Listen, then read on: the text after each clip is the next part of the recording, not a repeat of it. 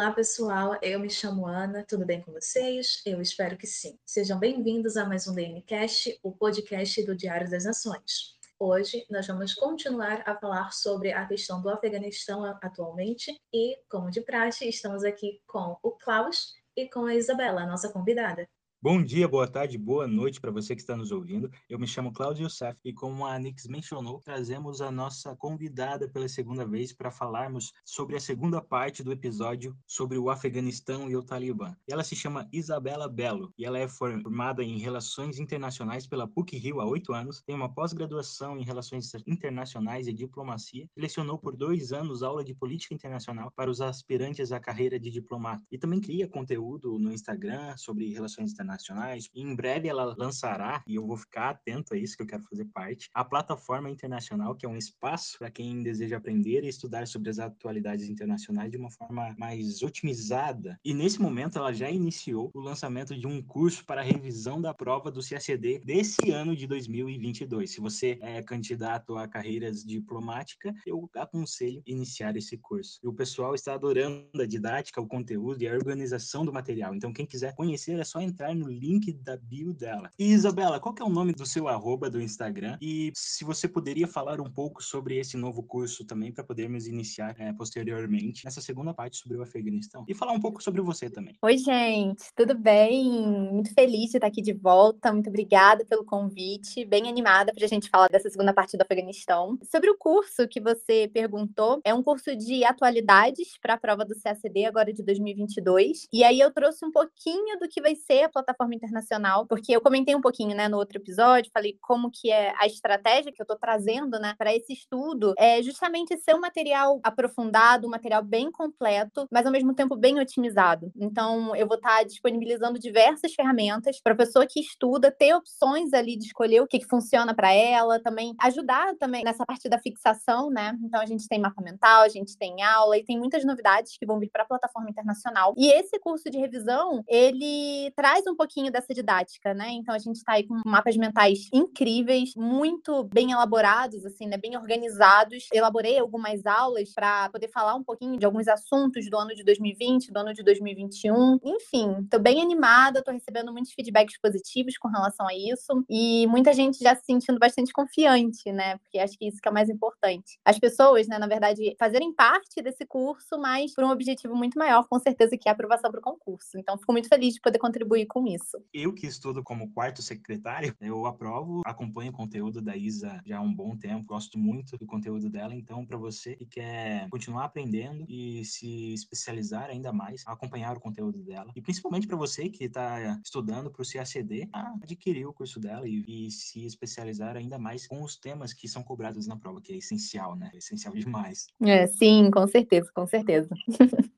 Então, depois dessa breve, mas maravilhosa apresentação, né, a gente vai falar, né, sobre a questão do Talibã e do Afeganistão. No episódio anterior, a gente já falou sobre a história do Talibã e do Afeganistão, né? Falamos sobre a economia, sobre como o 11 de setembro foi um divisor de águas na história desse país e sobre como ele já sofreu, continua sofrendo, né, aos mandos e desmandos tanto autoridades ocidentais como o Talibã em solo afegão. Hoje a gente vai focar mais sobre a retomada do poder. Não sei se vocês estão sabendo, se vocês estão atualizados, mas o Talibã ele recuperou, né, o controle do Afeganistão para alguns. Isso é bom, para outros isso não é tão bom. Nós vamos ver hoje no episódio e nós vamos falar sobre como esse retorno ele impactou a comunidade internacional, sobre como o Brasil se posicionou com relação a isso, sobre as promessas e despromessas que o Talibã fez e sobre como tudo está acontecendo, né? Principalmente sobre como foi um boom, todo mundo estava falando sobre o Afeganistão e sobre a questão questão do Talibã ter voltado ao poder e como iria ser, como iria ficar, se eles iriam cumprir as promessas que eles estavam fazendo, mas boa parte das pessoas esqueceram disso. E nós vamos ver hoje que muitas das coisas que eles prometeram, eles não estão cumprindo. E muitos dos órgãos não estão dando a devida importância para isso. Nós vamos discutir tudo isso e um pouco mais nesse episódio de hoje. Então, fiquem aí escutando. Exatamente, o Talibã é uma grande polêmica nos dias de hoje e principalmente é, em diversas áreas específicas, como a proteção à mulher, às crianças e etc. Inclusive, hoje a gente vai falar sobre como que o Talibã está vendo essa questão da guerra à Ucrânia e à Rússia. A gente não vai falar sobre a guerra, mas sim como o Talibã vê isso frente aos seus ideais, às suas ideologias. E, Isabela, a gente falou bastante sobre o Afeganistão, sobre a origem do Afeganistão e como o Talibã surgiu surgiu também, e toda essa guerra ao terror que foi causada dentro do Afeganistão e as suas consequências. E hoje, para iniciar, a gente vai tentar entender o que causou o retorno do Talibã e como podemos interpretar essa retomada do poder pelo Talibã ano passado. Você poderia falar um pouco a respeito disso? Então, a retirada das tropas dos Estados Unidos do Afeganistão acabou abrindo caminho para que o Talibã enfrentasse e derrotasse as forças de segurança afegãs, né? Então, muitas das principais cidades é, do Afeganistão elas começaram a cair com pouca ou com nenhuma resistência. Então, como você falou, né, o Talibã ele tomou a capital Cabul no dia 15 de agosto, quando derrubou o governo civil e eles afirmaram que a guerra no país tinha acabado. Então, ao ver, né, aos olhos do Talibã, eles acabaram cumprindo seu objetivo, que era justamente a libertação do país e a independência do povo. Né? Então, assim, a todo momento, a informação que o Talibã ele passava era de que a transferência de poder estava sendo feita de forma pacífica e tudo mais. Inclusive, o próprio presidente do país na época, né, que era o Ashraf Ghani, ele até alegou que foi embora do Afeganistão para evitar um, um, derramamento de sangue. Enfim, claro, né, são os cabeças do governo são os primeiros a serem caçados, digamos assim, né? E aí, aos poucos, as cidades elas acabaram sendo tomadas sem grande resistência, né? Então, o Talibã, a gente observa que ele continua e continuou, antes disso, inegavelmente forte, né? Ele nunca deixou de operar abertamente em certas áreas, e é óbvio que, assim, sem as tropas norte-americanas, os combatentes conseguiram avançar sem resistência pelas grandes cidades do país. Acho que hoje, se eu não me engano, só tem mais uma cidade, assim, que o Talibã não conseguiu dominar, mas não é uma, uma cidade grande, assim, mas o resto, todas as cidades já foram tomadas, o Talibã governa a maioria. Então, as forças militares afegãs, que tinham sido sido treinada pelos norte-americanos, que foram armadas, né? Que o governo norte-americano gastou aí trilhões em treinamento, em armamento e tudo mais. Foram eles que foram os primeiros a se retirar sem lutar em grande parte dos distritos, inclusive na capital. Então, foi a chance que o Talibã teve de retomar algo que eles tinham certeza que, que voltaria a ser deles, né? No caso, o governo. E sobre essa tomada acelerada, os funcionários do governo dos Estados Unidos, né? Do governo do Joe Biden, eles chegaram a admitir um erro de cálculo, eles viram que foi muito rápida a queda das forças nacionais e do governo do Afeganistão. Para eles, eu não acredito muito, assim, tá? Particularmente, eu não acredito muito nisso. Ai, que foi um choque para o presidente, para os membros da administração. Nossa, ninguém acreditava que em uma semana é, eles fossem tomar. Para eles ia demorar meses, assim, sabe? Até que o, o governo civil de Cabul caísse. Mas eu não acredito muito nessa,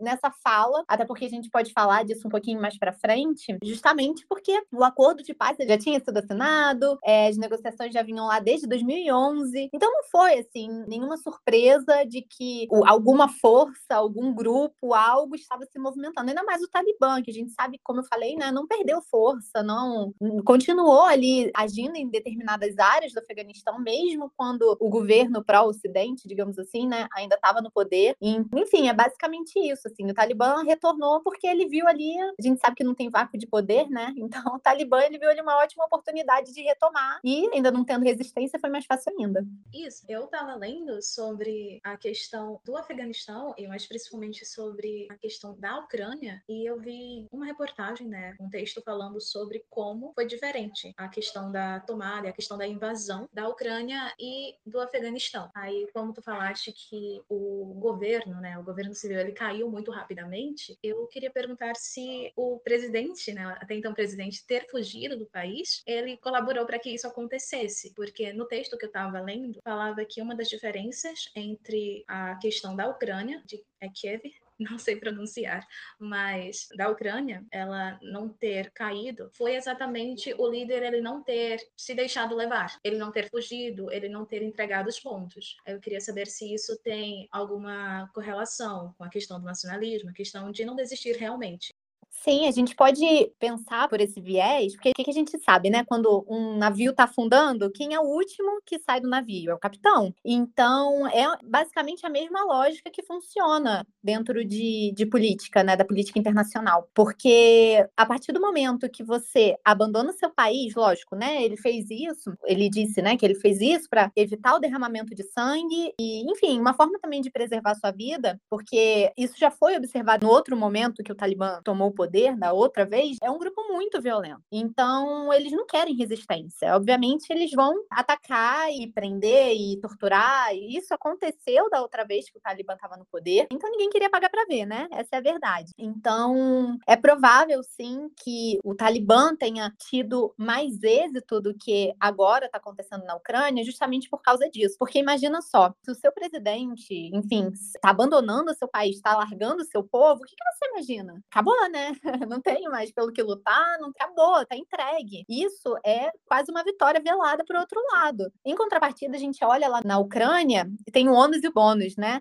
A gente olha e muitos críticos olham para a questão da Ucrânia e falam, cara, se ele já tivesse se entregado, se ele tivesse ido para o exílio, qualquer coisa que foi oferecido para ele na época na, da invasão da Rússia, a Rússia teria tomado conta, e sabe-se lá o que, que poderia ter acontecido, uma guerra civil, ou enfim, a gente não tem como prever muito, a gente lida um pouco com a lógica, assim, né? Então eu acredito que sim, que isso tenha criado um certo poder para o Talibã no Afeganistão, quando viram que vou chegar lá, vou tomar o governo. Que governo, né? O governo nem tá mais lá. Então é, é muito mais fácil, né? E aí você olha os soldados ali que deveriam estar tá protegendo esse governo, mas não tem governo. Então, e aí sim, aí pronto, já é um efeito dominó. Então, tem os dois lados também, não sei, talvez se o presidente tivesse continuado em Cabul, não sei se isso poderia ter sido uma guerra muito mais violenta, muito mais sangrenta. Provavelmente sim, porque seria algo que está acontecendo na Ucrânia. Mas enfim, né? Não tem muito como a gente saber. Mas seria provável que sim, por conta do histórico do Talibã mesmo.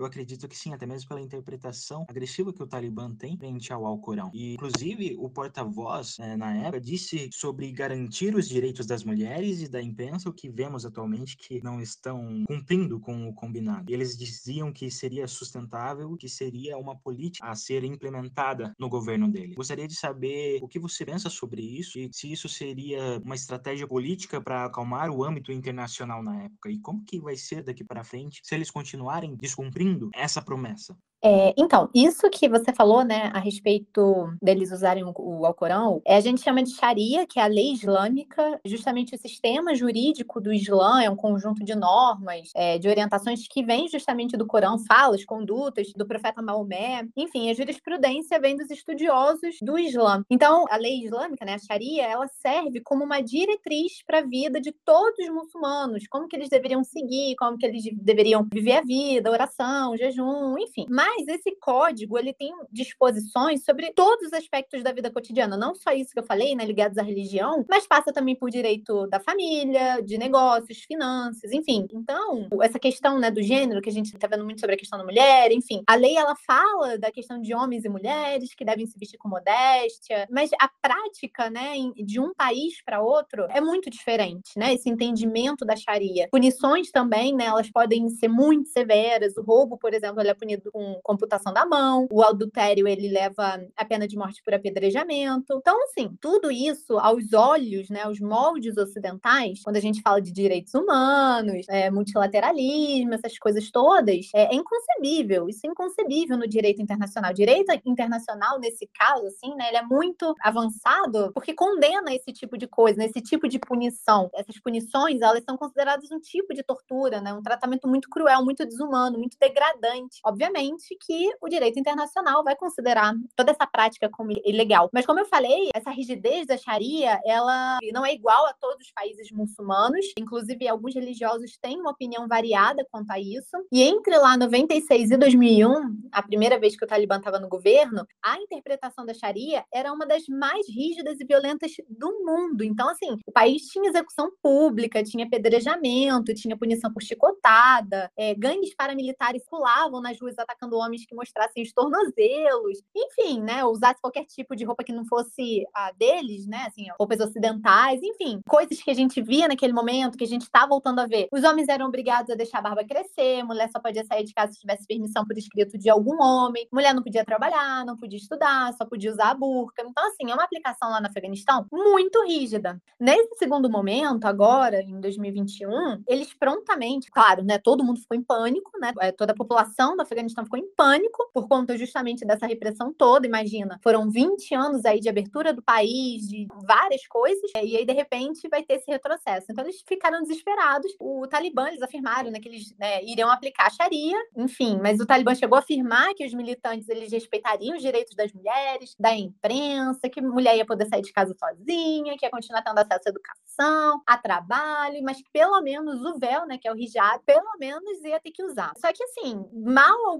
algumas áreas foram controladas pelo Talibã e a gente tem relatos de militantes exigindo que as famílias entregassem meninas e mulheres solteiras para se tornarem esposas dos combatentes. Então assim, hoje a gente vê que a promessa inicial lá do Talibã não se cumpriu, né? As mulheres estão enfrentando várias situações de restrições, não podem estudar. O último caos, né, que saiu aí no jornal foi que as mulheres não podem pegar avião sem um acompanhante masculino. Os funcionários do governo estão sendo obrigados a manter a barba, usar roupas locais.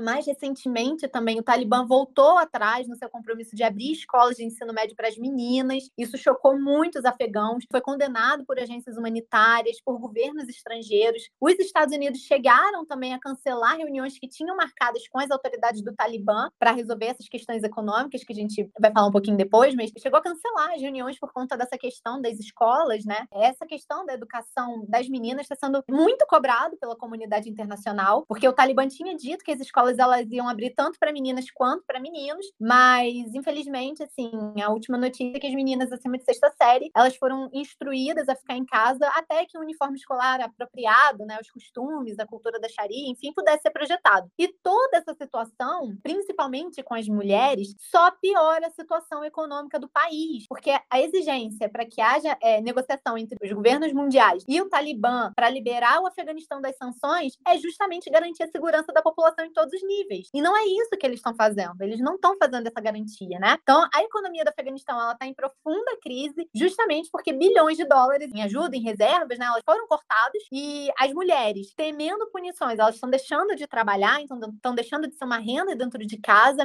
Enfim, a perspectiva atual é que a Sharia, ela sendo aplicada no seu extremo, como foi da primeira vez, né? Então é isso que está acontecendo, mas o Talibã ele também está demonstrando aí uma tentativa de aliviar algumas coisas em algumas questões. Eu não acredito que seja por uma compreensão, assim, por uma evolução, uma modernização. Eu não acredito que seja por isso. O Talibã está querendo fazer alguma coisa ou outra porque precisa do dinheiro da comunidade internacional, né? E ele sabe que só vai conseguir desbloquear os recursos se não aplicar a Sharia de forma estrita. Mas eu acho bem difícil o Talibã sustentar por muito tempo qualquer tipo de mudança positiva, porque não é algo que eles acreditam, sabe? Eles acreditam muito nessa aplicação religiosa dessa lei é, islâmica, assim, bem rígida. Então, eu não vejo, pelo menos no universo próximo, qualquer mudança, qualquer coisa que seja benéfica às mulheres, que são as que mais estão sofrendo, é, eu não vejo, não vejo mudança nessa lei ou na própria postura do Talibã, ainda que eles venham com essa retórica, né? Ainda que eles falem, não, a gente vai abrir escola sim, não, não vai ser tão. Só que não é, né? Não é bem assim. Então, a gente precisa acompanhar os próximos capítulos, mas nesse momento a Sharia está sendo aplicada de forma bem rígida, sim. Pois é, imagina mais de 20 anos acostumado com a cultura ocidental dentro de um país, todo um conceito ocidental dentro do país, do nada, tudo ser cortado. Inclusive, uma outra categoria extremamente ameaçada foram as juízas, que eram incumbidas de aplicar a lei e que agora são fugitivas do próprio governo. E você falando ali sobre as crianças, me lembrou de um livro que fala sobre a história do Afeganistão, mas do primeira tomada de poder. E a escritora Débora Elis, não sei se você já ouviu falar, que cuidava de pacientes lá como voluntária recolhia relatos e etc. E ali conta vários relatos dessas pessoas que ela recolheu. Inclusive fala sobre as aulas clandestinas que elas têm. Para essas crianças que não teriam mais o acesso à educação, terem esse acesso. Inclusive, atualmente, consegui ver numa reportagem que ainda tem algumas aulas clandestinas em algumas cidades para essas garotas. Fala no livro também sobre essas crianças acabarem pegando ossos para poder vender, para poder ter algum dinheiro para comer, né? Até entra essa questão sobre a economia, que atualmente o próprio Talibã criou uma lei para proibir o cultivo da papoula. Mas há relatos que o próprio Talibã se beneficiou desse próprio cultivo para tentar financiar os próprios interesses durante a guerra do Afeganistão. Então, eu gostaria de saber como a economia deve reagir frente a essa proibição, já que eles são totalmente dependentes desse cultivo, já que outros cultivos não são tão lucrativos quanto a produção de ópio. É, a situação econômica no Afeganistão está muito complicada. Você falou aí, né, da venda dos ossos. A gente tem relatos de famílias vendendo os filhos mais novos para poderem alimentar os mais velhos. Enfim, é uma situação muito triste, muito complicada. E essa questão do ópio, né, a gente vê que no início do ano, desse ano, de 2022, o tráfico de drogas cresceu muito no país, mesmo com a economia do país em queda livre, né? O tráfico, ele prosperou. Então, o Afeganistão, só para a gente entender, ele é um grande produtor de papel que é da onde a gente extrai o ópio, né? E o ópio ele é usado muito na indústria farmacêutica, mas também na produção de drogas como a heroína. O Afeganistão estava sendo aí vinculado a esse tipo de produção há séculos, né? Em janeiro desse ano, o Talibã, como você falou, ele alegou que os agricultores eles não iam ser proibidos de produzir as drogas, porque reconhecia que as famílias pobres dependiam do cultivo, não tinha uma fonte de renda alternativa, enfim. Só que no mês de abril agora, de 2022, o Talibã anunciou que ia proibir o cultivo da papoula. E aí quando a gente olha para isso, a gente percebe que muitas famílias dependem realmente desse meio de subsistência, mas quem ganha dinheiro mesmo com a revenda do ópio são os traficantes, né? Foi como você falou, o próprio governo do Talibã estava se utilizando desses recursos para poder se manter. Isso é verdade, né? Então, assim, os agricultores, eles chegam a ficar, um dado que eu achei aqui, os agricultores, eles chegam a ficar com um quarto, mais ou menos, do preço final. E isso, às vezes, não chega nem a ser suficiente para pagar as dívidas contraídas na compra das sementes. Enfim, a ONU, ela chegou a afirmar que a tendência dos últimos anos é, foi de aumento aumento das áreas cultivadas, mas isso porque a situação econômica está muito precária, né? Uma safra de papoula, ela traz retorno mais rápido e maiores do que de outras culturas. Então, nos anos 90 também, a gente teve a adoção de uma lei semelhante, mas ela não foi realmente implantada. Nos anos 2000 também, o Talibã fez uma campanha de erradicação, também não teve sucesso, né? O objetivo era ter a legitimidade internacional, mas acabou enfrentando um problema, né? Uma reação popular muito grande internamente. E aí eles acabaram voltando atrás e mudando a postura. Então, agora agora o governo afirma, né, que se alguém violar o decreto, a colheita ela vai ser destruída e o infrator ele vai ser tratado de acordo com a lei da Sharia. Então, por que será, né, que o Talibã mudou de ideia de janeiro para cá? Porque eles têm negociado justamente com a comunidade internacional. O Talibã está buscando esse reconhecimento internacional, um reconhecimento internacional formal, né, para poder reverter sanções que estão prejudicando severamente os bancos, os negócios, o desenvolvimento do país. Então, existe um objetivo maior por trás dessa proibição, mas se o Talibã não mostrar soluções, ou se ele nem conseguir esse retorno que espera da, da comunidade internacional, é bem provável que a população se revolte, porque não vai ter outra opção de sustento, ou então a lei vão voltar atrás e vão voltar a permitir isso. Então, vamos, vamos observar mesmo como vai ocorrer esse desdobramento, mas é, é uma situação bastante crítica.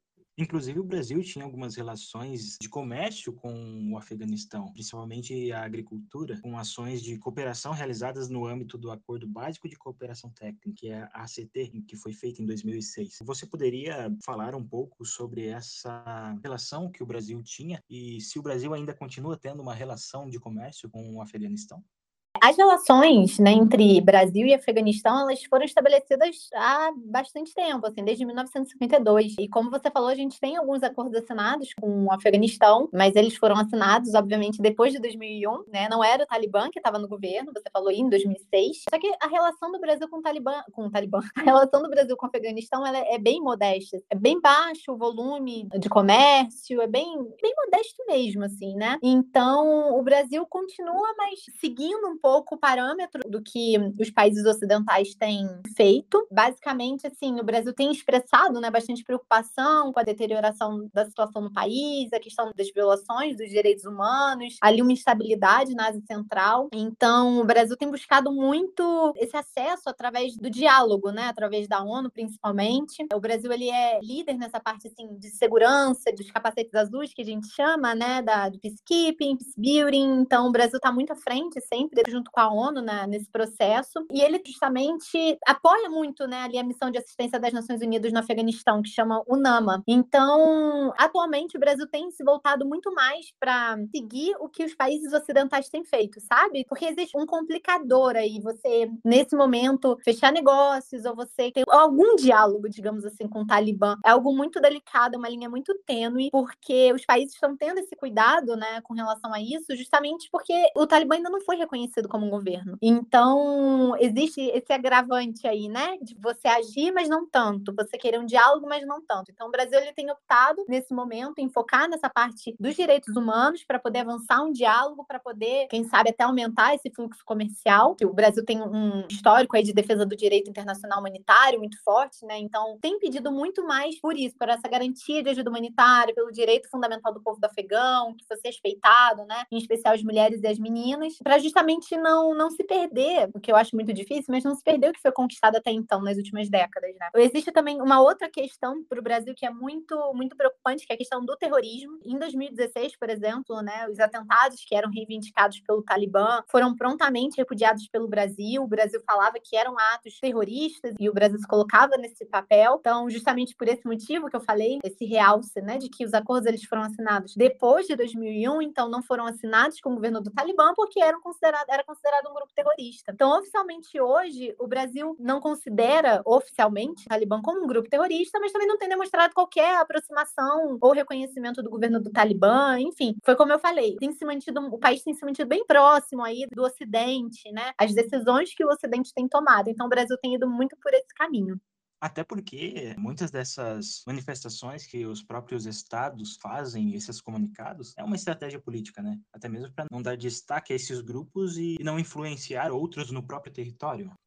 Então, eu estava ouvindo aqui Isa falar e eu lembrei de um ponto que pode ficar confuso para os nossos ouvintes, né? Porque a maior parte dos ouvintes, ela é direcionada, ela estuda as relações internacionais, ela é bem antenada nesse aspecto. Só tem pessoas que não estudam. Então, pode ser um pouco complicado para elas entenderem o porquê de a aceitação internacional para um país ela ser importante. A gente fala tanto sobre ah, ONU reconheceu tal país. Ah, não, Brasil não reconhece tal país, não reconhece a independência desse país país, não reconhece esse governo. Por que, que a opinião dos outros, né? Porque na nossa vida pessoal, a opinião dos outros não costuma muito importar. Mas no cenário internacional, costuma importar sim. Eu queria que a Isela falasse um pouco sobre como é difícil para um país ele não ser reconhecido e qual a importância real de ele ser reconhecido pelas Nações Unidas e pela comunidade internacional como um todo. Como, por exemplo, tem vários países que não são reconhecidos pela ONU, tem vários países que não são reconhecidos pelo Brasil ou por outros países. E isso acarreta problemas para eles. Eu queria que a Isa falasse um pouquinho sobre isso, porque a gente sempre fala que reconhecimento é importante, mas as pessoas elas não costumam pensar o porquê que é importante.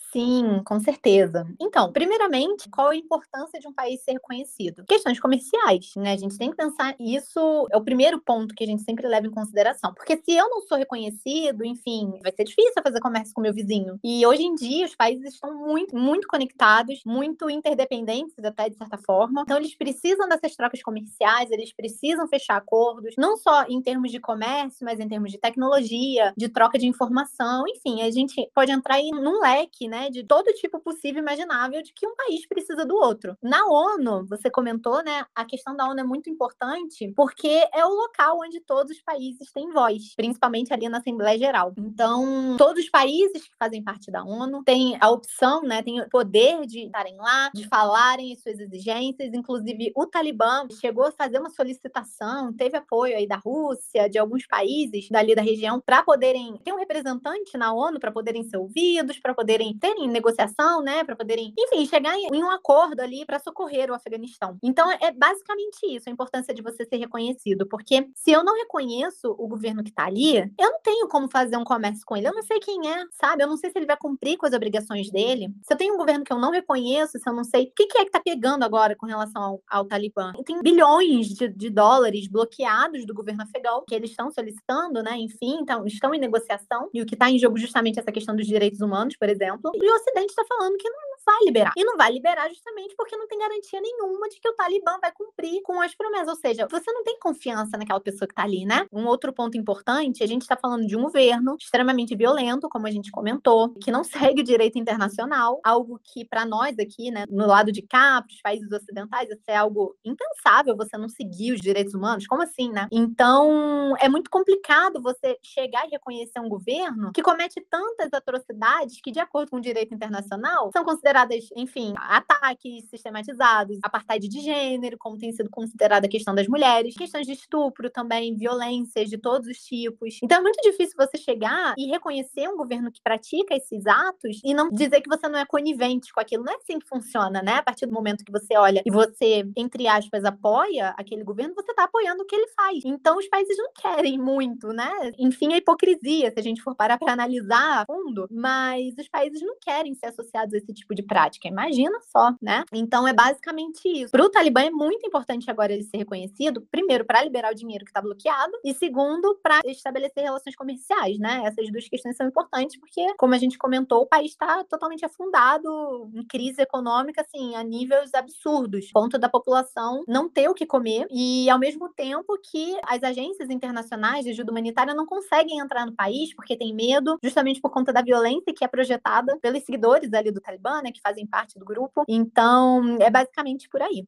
Tu falaste sobre apartheid e não é um ponto fora do que a gente está falando, mas eu lembrei de algo que eu li sobre essa questão de eles separarem muito as mulheres dos homens. E eu li uma reportagem que eles deixaram, né, eles estão segregando os parques e três dias ficaram para as mulheres frequentarem o parque e os quatro dias restantes ficaram para os homens, inclusive os fins de semana. Então, casais, famílias não vão poder frequentar o mesmo local só porque eles são homens e mulheres e não podem ficar juntos. Aí eu lembrei disso, eu só queria deixar aqui no, no episódio, porque eu achei muito fora da caixa. Mesmo sabendo de todo o histórico que o Talibã tem, eu não consegui acreditar. Uma família, eles são a favor da família, né? Então por que, que eles não deixam a família frequentar o parque? É exatamente isso. Inclusive, a maioria dos nossos ouvintes são mulheres, até para deixar registrado, como a Nix falou. E tem uma curiosidade que o próprio governo do Talibã acabou substituindo o que era chamado Ministério dos Assuntos da Mulher pelo Ministério da Virtude, até mesmo para trazer essa questão da própria interpretação da Sharia pelo Talibã dentro do governo. E por trazer essa interpretação da Sharia no próprio governo, acaba acarretando muitos outros danos. E a visão do que o Ocidente tem do que é certo e errado no que tange as questões humanitárias. O próprio Ocidente tem uma certa visão a respeito disso. Eu gostaria de saber o que o Ocidente pretende fazer para aliviar a crise no Talibã e qual a sua previsão futura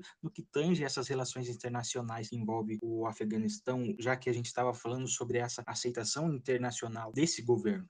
Basicamente, assim, a gente tem duas questões aí, né, que você colocou. Sobre a questão, né, dessa aceitação, enfim, existe um trabalho sendo feito por vários grupos, como o G20, por exemplo, a própria ONU tem falado muito sobre isso, né, que é justamente vários diálogos para tentar negociar com o Talibã essa questão dos, dos direitos, principalmente das mulheres. E com isso, os Estados Unidos, inclusive, disseram, né, que o Talibã ia ser julgado pelas suas ações, não pelas suas palavras. Os Estados Unidos têm se encontrado com um grupo de forma pragmática para discutir essas questões. Então, o grande desafio que a gente vê do Ocidente é tentar se envolver com o Talibã sem conceder o grupo, ao grupo né, a legitimidade que eles buscam, ao mesmo tempo que consigam garantir o fluxo de, de ajuda humanitária no país. Então, existe essa ideia de alguns países né, de tentar coordenar esforços com o Talibã para tentar enfrentar a crise humanitária. A China exigiu, inclusive, que as sanções econômicas contra o Afeganistão elas fossem suspensas, que bilhões dos dólares ativos internacionais que estão congelados que eles fossem devolvidos a Cabul, mas realmente existe uma preocupação dos países de que grupos terroristas voltem a ganhar força, como foi no passado com a questão da Al-Qaeda. Então, em setembro, inclusive em setembro do ano passado, o Talibã chegou justamente, como eu comentei, a ganhar apoio, né, que eu falei da Rússia, da China, de vários países, para que a ONU convocasse uma conferência para tentar ajudar a reconstruir o país, enfim. A Rússia ela tem tentado aumentar sua influência na região depois da saída dos Estados Unidos, tem ali uma preocupação com possíveis fluxos de imigrantes,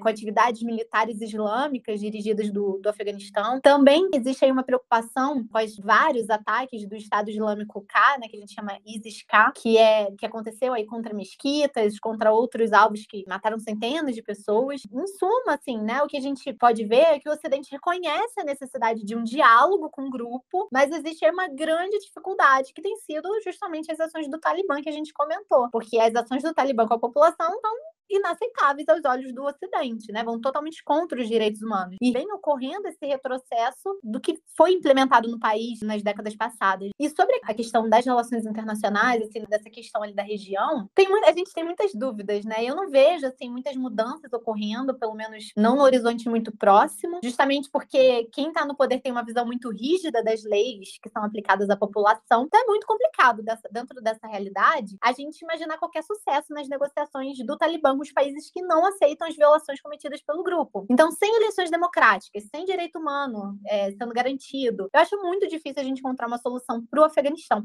Eu não acho que algum país ele queira ali instaurar um governo pró-Ocidente ou qualquer coisa similar, pelo menos não agora, porque está muito fresco ainda o desastre que foi lá a saída dos Estados Unidos. Então, talvez algum país como a Rússia, por exemplo, estreite os laços, crie ali um espaço de influência através de algum acordo com o Talibã, não sei. Mas eu não vejo uma solução que modifique o que está sendo consumado sabe? Então, assim, se a gente parar para pensar, assim, né, ali, os países que, enfim, que, que desejam ter alguma influência na região, se a gente começar pelos Estados Unidos, o Biden, no caso, né, é, ele foi muito incisivo em defender a saída das tropas, apesar do caos que foi. Ele, ele afirmou que o objetivo dos Estados Unidos no país foi cumprido, mas admitiu aí que não, não esperava, né, esse avanço do Talibã tão rápido. Então, os Estados Unidos, eles deixaram muito claro que o Afeganistão ele não faz mais parte das prioridades da segurança nacional do, do país. Por isso que foram embora. Então, o Washington sabe que seria muito perigoso deixar o Talibã controlar todo o país, porque isso ia significar que o Ocidente teria que lidar com um estado de quase 40 milhões de habitantes, que poderia servir de santuário para grupos extremistas, como foi no passado, né? Então eles tentaram também todo esse tempo. Os Estados Unidos também tentaram limitar a intervenção russa, chinesa, iraniana, buscaram ali evitar uma catástrofe humanitária, mas a gente já viu tudo, que tudo isso falhou, porque eles saíram do país e tudo voltou ao caos. Então eu acredito que, por exemplo, a posição que os Estados Unidos tinham na região vai ser muito difícil recuperar, porque a gente sabe que não existe vácuo de poder, né? Então, assim, eu acredito que o cenário Rússia mais China acabe despontando dentro, dentro dessa realidade, porque são os dois países que têm muito interesse ali na região. A gente tem, por exemplo, o Irã também, que entra nessa roda. O Irã faz fronteira com o Afeganistão, é uma fronteira muito porosa, passa muito imigrante, passa droga, passa grupo armado, passa de tudo ali, né? Então, as autoridades afegãs, na época, né, que os Estados Unidos estavam no Afeganistão, as autoridades afegãs norte-americanas chegaram a acusar repetidamente que o Irã, né, especificamente a guarda revolucionária do Irã, estava fornecendo apoio financeiro e militar ao Talibã. A gente chama de Força Quds, né, do Irã, estava é, expandindo ali sua presença clandestina no Afeganistão. A partir dali, buscariam apoio a milícias, grupos políticos, é, para promover justamente os interesses do Irã. Falei, né, dessa Força Quds aí, é um braço militar muito poderoso, paramilitar, da elite da Guarda Revolucionária Islâmica no Irã, e é considerado pelos Estados Unidos como um grupo terrorista. Então é importante ressaltar que essa cooperação de segurança do Irã com o Talibã também se baseia na hostilidade compartilhada em relação às potências ocidentais, como os Estados Unidos e o Reino Unido. Então, assim, é a velha máxima, né? O inimigo do meu inimigo é o meu amigo. É, a gente também tem o Paquistão, que também faz fronteira com o Afeganistão. É outro país ali que tem ali sua fronteira bem grande ali que eles compartilham. E sem uma solução política ali visível, né? É muito provável que o Paquistão ele seja diretamente afetado pelos eventos do Afeganistão, que poderia inclusive incluir uma guerra civil, né? Que aí ia resultar num fluxo de refugiados, ataque ali na, na, região transfronteiriça, enfim. Então, o Paquistão também teme que os problemas do Afeganistão sejam um desafio para restaurar a paz ali em toda a região. Apesar do Paquistão ter uma, um posicionamento um tanto quanto ambíguo, né? Porque ele foi, por exemplo, o último país a romper relações diplomáticas com o Talibã da primeira vez. Então, é, é um pouco uma incógnita ainda o papel do, do Paquistão dentro desse conflito. É, a gente pode também citar, por exemplo, o Catar e a Rússia. O Catar tem trabalhado muito na questão da mediação, tem tentado se transformar num país, um jogador importante ali para os países ocidentais envolvidos, né? Ele tem trabalhado nessa questão da política externa autônoma, que é considerada aí para a nação ficar entre os polos regionais ali do Irã, entre o Irã e a Arábia Saudita. A Turquia tem laços históricos e étnicos com o Afeganistão muito importante, está presente na região com tropas não combatentes, estava, né, com tropas não combatentes, porque faz parte da OTAN. Então, assim, é possível ainda que a Turquia tenha desenvolvido laços bem estreitos de inteligência com algumas milícias ligadas ao Talibã. Existe essa possibilidade. E a Turquia Turquia também se apresenta aí como um meio termo, né? Alguém que pode se tornar uma intermediária financeira para o Afeganistão que seja mais confiável do que a Rússia, do que a China. Isso é interessante para o presidente Erdogan, que ele consiga ampliar o tabuleiro de xadrez da sua política externa, ao mesmo tempo que a Turquia não quer uma posição de patrocinadora da Sharia que está sendo aplicada no, no Afeganistão. Ele também tem o objetivo de melhorar as relações tensas que a Turquia tem com os Estados Unidos e a OTAN, a situação está bem complicada,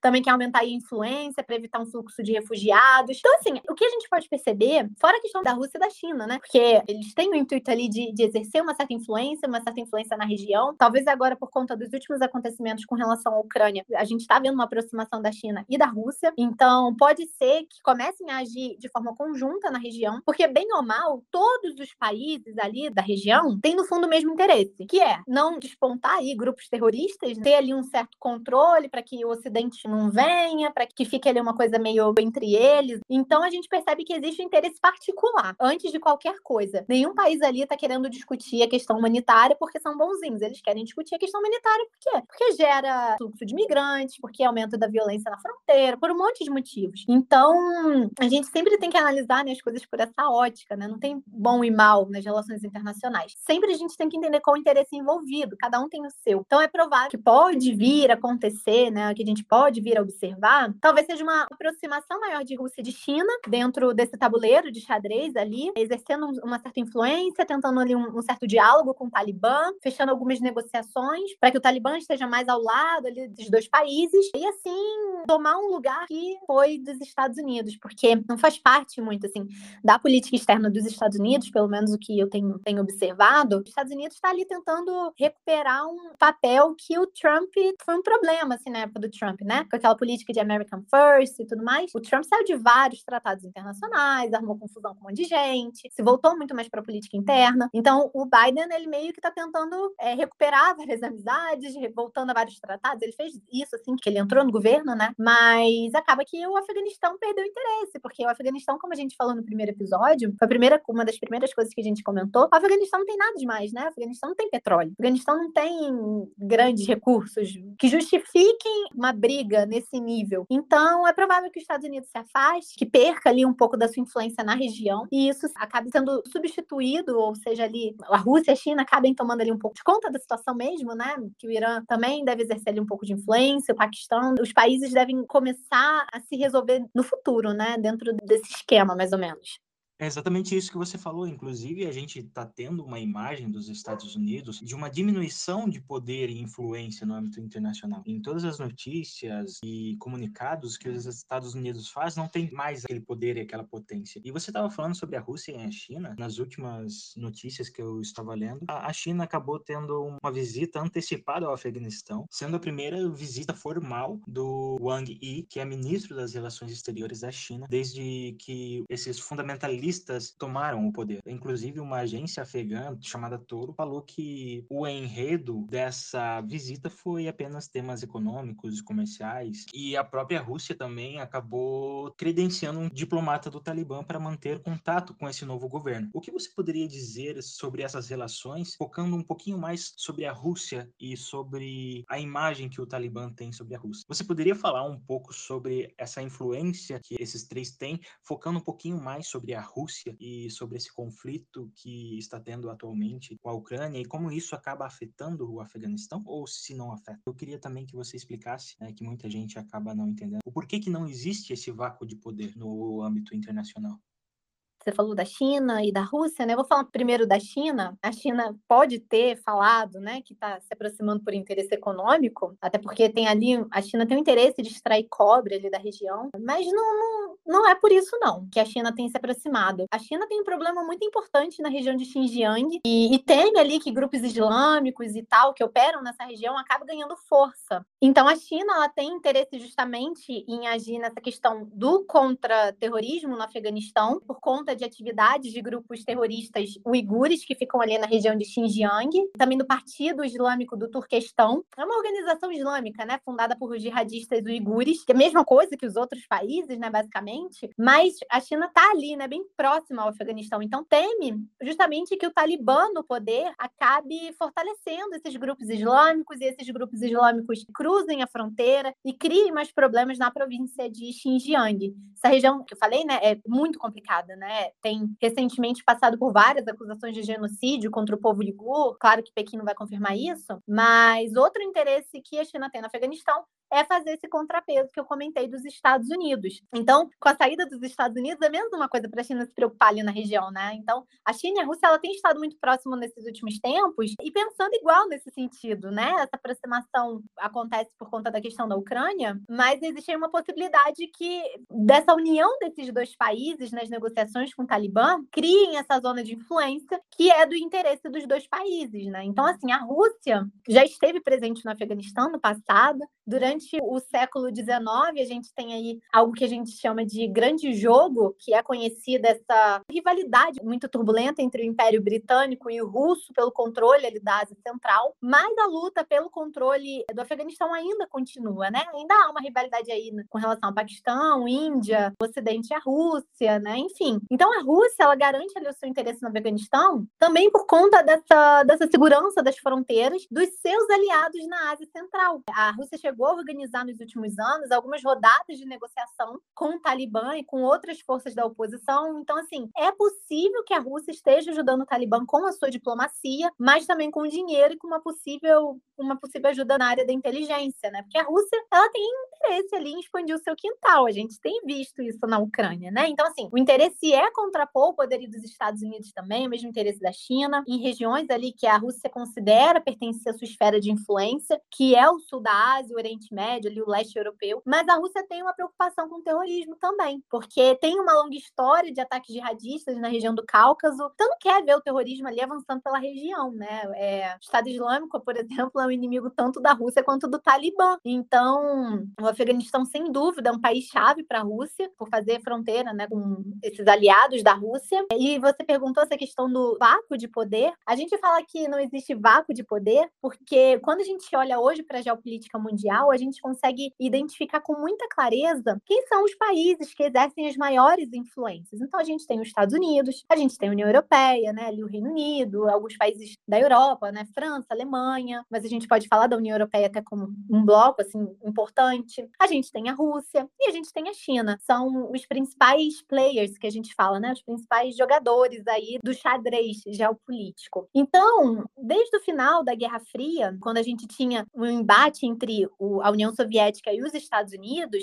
a zona de influência era entre Estados Unidos e União Soviética. Então, os Estados Unidos tinha influência em cima da Europa, América Latina, né, algumas regiões da África ali em embate para descobrir quem que ia ter esse domínio, né, de influência. E o mesmo acontecia com, com a União Soviética. A União Soviética estava ali exercendo sua influência na Ásia, no leste europeu. Então, quando acaba a Guerra Fria, os Estados Unidos surgem como a grande hegemonia, mas com o passar do tempo a gente vem observando que outros países também têm despontado. Então, hoje a gente não fala tanto, ah, os Estados Unidos, a gente fala mais do Ocidente, né, os Estados Unidos e Europa ali. E a gente olha por outro lado, a gente vê a China crescendo em termos econômicos, em termos de influência mesmo em vários países, por exemplo, quando a gente cita a Rota da Seda, é um tipo de influência, né? Você faz uma troca com o país, olha, eu te dou um porto, eu financio um porto com você, mas eu vou passar por aqui no seu país, tá bom? Eu vou, vou fazer comércio por aqui, o porto é meu, enfim, eu vou te pagar aqui, entende? Então, assim, quando a gente fala que não existe vácuo de poder, é justamente por isso, né? Porque todos os países, basicamente, vou falar todos, mas é, os países, eles sofrem algum tipo de influência de alguém, seja de um lado, seja de outro. E a influência, ela vem de diversas formas, né? Ela vem através da cultura, ela vem através da economia, principalmente hoje a gente pode falar de uma, de uma questão de uma influência econômica, a gente pode falar de política, né? Quando a gente fala de democracia, isso é um valor ocidental. Quando a gente fala de direitos humanos, isso surgiu no Ocidente. Né? Se a gente olha para a Rússia, que apesar de falar que é uma democracia, não é uma democracia muito, né? Enfim, se a gente olha para a China, não é. A política chinesa é muito diferente do que a gente vê do que acontece nos Estados Unidos, por exemplo. E existem países que olham para a China e falam: "Ah, legal isso, eu gostei. Gostei", ou então, né, sofrem esse tipo de influência, como eu falei, econômica, olha, você vai seguir aqui umas regrinhas, mas tá tudo bem, sabe? Ah, para um país isso acaba sendo, sendo favorável. E existem do lado de cá também, né, da, da mesma forma, quando a gente fala que os Estados Unidos invadiram o Afeganistão e colocaram ali um governo para o Ocidente, a gente está falando de um governo que vai seguir as regras do Ocidente, todas elas, né? Ou, ou, a maioria delas. Então, vai aplicar ali uma situação que seja favorável, vai comercializar muito mais com o Ocidente, vai ter apoio do Ocidente, vai estar tá ali, de certa forma, sob o guarda-chuva do, dos países ocidentais. E o contrário também é verdadeiro, quando a gente olha mais para a China, para a Rússia. E é muito evidente isso quando a gente olha para a questão atual da Ucrânia, né? Assim, só para exemplificar, porque é algo que está muito recente, a gente está acompanhando, a gente está vivendo isso. E, e, a gente consegue ver justamente isso, porque o que a Rússia fala, né, que o motivo dela ter invadido a Ucrânia foi justamente porque o governo que estava na Ucrânia, que era um governo pró-Ocidente, que no passado era pró-Rússia, deixou de ser, entrou um governo pró-Ocidente, esse governo pró-Ocidente não estava protegendo as minorias lá da região de Donbass e tudo mais, né? Então a gente vê aí, né, que esse jogo de narrativas e essas questões influenciam. Então, basicamente, quando a gente fala dessa questão do vácuo de poder, é isso: é uma zona de influência que as hegemonias, os países mais importantes do mundo querem ter para dominar e para facilitar ali o controle, para também se beneficiar economicamente, porque na hora de fechar um acordo, o país vai optar por aquele que exerce mais influência no seu país, e assim com tudo. Então, caros ouvintes, para irmos finalizando o episódio de hoje, né, depois dessa discussão, depois de todas essas informações, que eu espero que vocês tenham gostado bastante, que é muito importante deixar aqui no episódio, que por mais que a gente tenha falado bastante sobre essa questão do Talibã ser violento, né, de ele ser um grupo que pratica uma violência muito grande, né, contra os opositores e com todo mundo, praticamente, ele ultimamente tem deixado toda a comunidade assim de boca aberta, porque em um último último pronunciamento sobre a questão da Ucrânia e da Rússia, eles falaram que esperavam realmente que uma solução pacífica fosse encontrada. Eu não sei se vocês conseguem é, entender depois desse episódio, né, depois de todas as informações que a Isabela trouxe pra gente, o quão irônico isso parece ser. E isso é perfeito para o fim do nosso episódio, porque vocês vão conseguir entender depois do episódio, depois de todas as informações passadas, como essa mudança de discurso ela impacta e a que se deve essa mudança de discurso deles. Claro que eles não querem, né? Obviamente. Não dá para acreditar que eles são a favor de uma solução pacífica, de apenas sentem e conversem. É basicamente isso que eles estão falando. Eles não são a favor, obviamente, mas eles têm que parecer. Aparências importam muito no sistema internacional, na comunidade internacional. E isso eles estão aprendendo desde já. Ah, gente, o que eu tenho para dizer é que não é meme, isso é verdade. Eles realmente pediram paz entre a Rússia e a Ucrânia e também, olha só, e também expressaram preocupação com os civis ucranianos. É, isso faz parte aí, né, de uma política externa de neutralidade que eles estão tentando afirmar. Chegaram a apelar também para que ambos os lados resolvessem a crise por meio do diálogo, por meios pacíficos. Então, assim, o, Talibã está agindo dessa forma para que a comunidade internacional tenha uma percepção de que ele vê as coisas de forma diferente, de que ele acha importante negociar, que ele está tentando encontrar um equilíbrio aí, né, entre o fundamentalismo islâmico e o outro lado, o lado dos direitos humanos, da diplomacia. Mas é engraçado, realmente, né? Se a gente para para olhar todo o histórico do grupo, tudo que eles fizeram e tudo que eles continuam fazendo, é curioso, assim, a gente olhar e falar que eles estão preocupados com os civis ucranianos, né? É curioso a gente olhar e ver que eles estão preocupados ali, pedindo uma paz. Mas é aquilo que eu falo, né? Aquilo que eu falei no outro episódio, enfim, que eu costumo falar sempre lá no meu Instagram, não existe bom e mal, não existe ruim e não, não existe. Em política internacional isso não existe. O que existe são as perspectivas. Então, de acordo com a perspectiva do Talibã, tudo que eles fizeram até hoje é justificado. Eles libertaram a população. Enfim,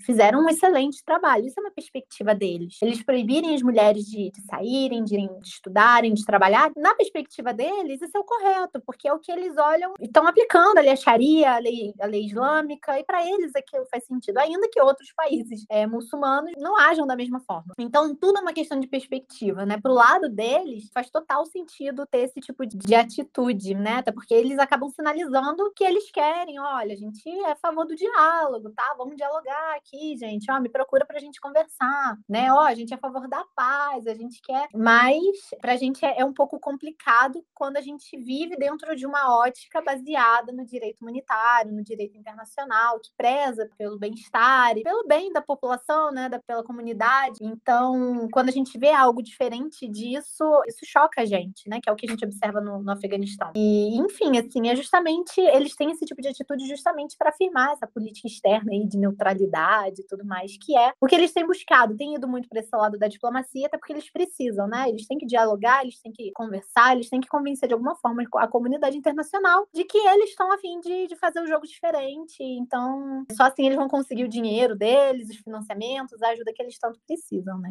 Enfim, mas é isso. Isso não foi um surto coletivo, não, gente. Eu, eu garanto, não foi meme. Isso aconteceu e foi sim o, o comunicado que, que o Talibã fez. E é bem o que você pontuou e que a gente falou exaustivamente no episódio anterior relacionado ao Afeganistão, que é totalmente uma questão de perspectiva, né? Nós, como ocidentais, ficamos de boca aberta vendo tal hipocrisia, entre aspas, porque na nossa visão é uma hipocrisia, mas como você bem falou, na visão deles não é verdade, é o certo para eles, na visão deles, na ótica deles. E finalizamos esse episódio com essa incrível convidada. Inclusive, se vocês quiserem acompanhar ela, ela faz um trabalho incrível nas redes sociais. Eu acompanho muito ela e ela fez um trabalho muito especial relacionado à guerra da Ucrânia e da Rússia. Ela acompanhou a virou a noite, né, Isabela, acompanhando as notícias para poder passar um conteúdo fidedigno para para sua comunidade. Eu acho esse trabalho incrível. E a gente falou muito nesse episódio sobre o Afeganistão atualmente e a previsão para o futuro no quesito das relações internacionais com esse país. E eu desejo a vocês um grande abraço. Vou deixar Isabela Isabela agora se despedir de vocês e um grande beijo, um grande abraço para vocês. Ai, gente, muito obrigada. Fico muito feliz por estar aqui de novo, podendo conversar com vocês um pouquinho sobre relações internacionais, política internacional, eu sou apaixonada, amo produzir conteúdo, amo ajudar as pessoas a entender o mundo que a gente vive, a desvendar um pouquinho também a própria questão, os termos de relações internacionais. Sou bem apaixonada. Como você falou, eu fiz a cobertura por um tempo, por umas duas semanas, eu acho, as duas primeiras semanas eu fiquei ali firme e forte, virei noite várias vezes, acompanhando o que estava acontecendo na Ucrânia. E agora, aos poucos, eu estou retomando com outros conteúdos de outras coisas que estão acontecendo no mundo, que também são tão importantes quanto, né? Mas sempre ali trazendo informações relevantes, conteúdo de qualidade, fontes confiáveis, eu sempre gosto de falar isso. E sempre tentando trazer uma análise e um questionamento para as pessoas, né? Do porquê que aquilo está acontecendo, quais são os interesses por trás. Então, eu convido todo mundo a conhecer conhecer minha página, sejam muito bem-vindos e aproveitem ali o conteúdo. Estou planejando muitas coisas agora para os próximos meses, porque realmente, assim, uma coisa que eu amo de paixão é produzir conteúdo, é ajudar as pessoas. E eu estou sempre ali disponível. Quem quiser pode me chamar no direct e a gente conversa se tiver alguma dúvida. E vamos lá, vamos conhecer esse mundo, vamos parar de achismo, vamos analisar os fatos, vamos conhecer de verdade as coisas que estão acontecendo. Exatamente, fake news tem de monte, a gente tem que se atentar aos fatos de verdade. Inclusive, deixa o seu arroba aí para o pessoal poder te seguir. Quem quiser me achar lá no Instagram, meu arroba é Isabela Belo com dois L's, underline. Isabela com L só e o Belo com dois L, tá bom? Nome chique só. Não, eu ia, eu ri porque já passei por muitas, muitas situações por conta do meu nome, sabe? Sério? Quais situações? Dois L's, dois Eu vou, eu vou citar só, só um fato que aconteceu no, na época da faculdade, porque uma vez perguntaram, ah, qual que é o seu nome? Não sei o que. Eu falei, ah, Isabela Belo. Aí a garota olhou pra minha cara, sério, assim, seus pais são engraçadinhos, né? tipo, amada. Então já sofri algumas questões, porque Isabela e Belo. ah, já perguntaram se era parente do Belo, isso sempre rola. Essas coisas assim. Coitada. Normal. Considerações finais, considerações finais, porque se nos for permitido, ficaríamos o dia inteiro conversando sobre política internacional. É, gostaria de agradecer a presença da Isabela mais uma vez aqui no DNCast. Espero que ela esteja em outros episódios com a gente, porque eu adorei trabalhar com ela. Ela é uma pessoa muito bacana, o trabalho dela é incrível incrível e vale muito a pena conhecer, tá? Dê uma checada lá no, no perfil da Isa no Instagram. Quero agradecer também a presença do Klaus, né, que foi de extrema importância nesse episódio, participou com a gente e nos fez pensar sobre questões muito bacanas. Queria agradecer, né, por último, mas não menos importante, talvez até mais importante, a ti, caro ouvinte, que ficaste com a gente até o final, né, desse episódio e te lembrar que o DNCast, ele faz parte de um projeto maior que se chama Diário das Nações. O Diário das Nações, ele possui uma página no Instagram e nessa página são publicadas, né, diariamente notícias sobre política internacional e política como um todo. Vale muito a pena conhecer não só a página no Instagram, mas também o blog. O blog é excepcional. Vocês têm que conhecer. E como indicação minha, eu tenho certeza absoluta que vocês vão gostar. E é só acessar o link que vai estar aqui na descrição do episódio. E na descrição do episódio vão ter vários links de notícias e materiais que foram usados para a confecção desse episódio, para que tu possas te aventurar um pouco mais sobre o assunto. Tá? Com essa informação, nós encerramos o episódio e nós esperamos que tu tenhas gostado. Um grande abraço para você.